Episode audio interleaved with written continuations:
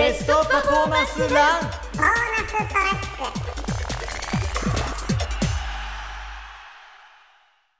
クいや今回もあっという間でしたね。そうだったね。すぐ終わっちゃいましたね。なんか僕気づいたんですけれども、うん。音楽の話しながら、うん。固有名詞全然出してなくてこのかプレイリストとかは聞いてほしいって言ってたけど、うん。この曲僕このアーティストめっちゃ聞いてるんですよって全然言ってなくて。そっか。はい。あじゃあそこで聞きたいなここで。ぜひぜひぜひ、うん。あのー僕はあの洋画映画見るのが大好きなんですけども特に「トレインスポッティング」って映画が、うん。まあ、カルト的な人気を誇る、イギリスを代表する、まあ、ユアン・マグレガーの、まあ、ちょっとスコットランドの話なんですけどもそこでかかるあのアンダーワールドの「ボーン・スリッピー」っていう曲があるんですよ。ボーンスリッピー、はい、アンダーーワールドこのボーンスリッピーとあとトレインスポッティングと全然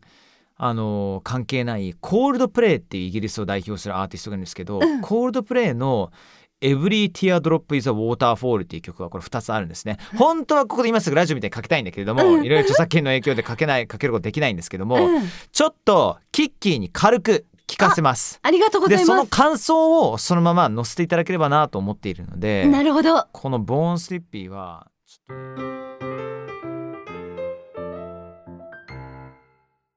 今のがボーンスリッピーなんですけれども、なんか、はい、あの映画の、しはい。中の主人公になった気分になるような曲だね。いやまさにおっしゃる通りそういうことです。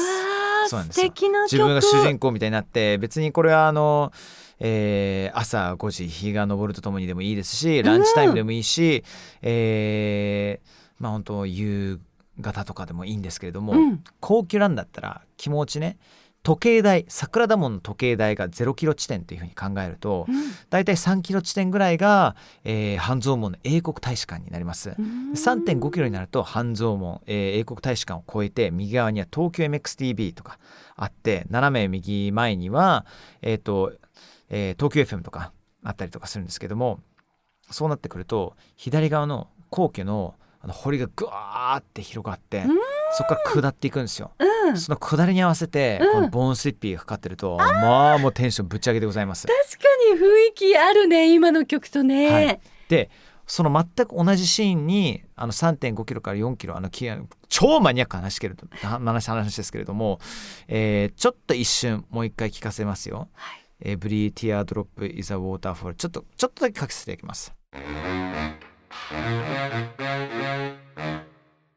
なんかあの人生を応援しされてるみたいな楽曲だね。そうなんちょっと内容がわからないけど。全然大丈夫です。うん。あのーでもこれは一粒ずつの涙っていうものは自分の糧には必ずなるよみたいなちょっとメッセージ性もあるような曲なんですけどもコールドプレイのいいところはもう詩がもうめちゃくちゃいいんですよ。そうなのね。詩がなんかその知性を感じさせるというか、うん。もうなんか要所要所なんかあの日本人にとっては戦国時代イギリス人にとっては例えばその歴史がいろいろあるわけですよ。ね、あローマ大国とかそれにアングロサクソンとかそれ以外にもウィリアム一世がねあの1066年に入ってきてとかそういうなんかちょっとしたあの例えがねちょっとイギリス人のここにぐさっとさす、そうなんだね、うん、それに合わせてこの浮遊感、うんうん。うん、と絶妙な、ううんんアレンジ、うん。まあ、そういった曲をですねキッキー、毎週土曜の朝6時にあの JWAVE の「ポップ・オブ・ザ・ワール」という番組で、うんずーっと2時間ぶっ通してこのような曲ガンガンかけさせていただいてるんで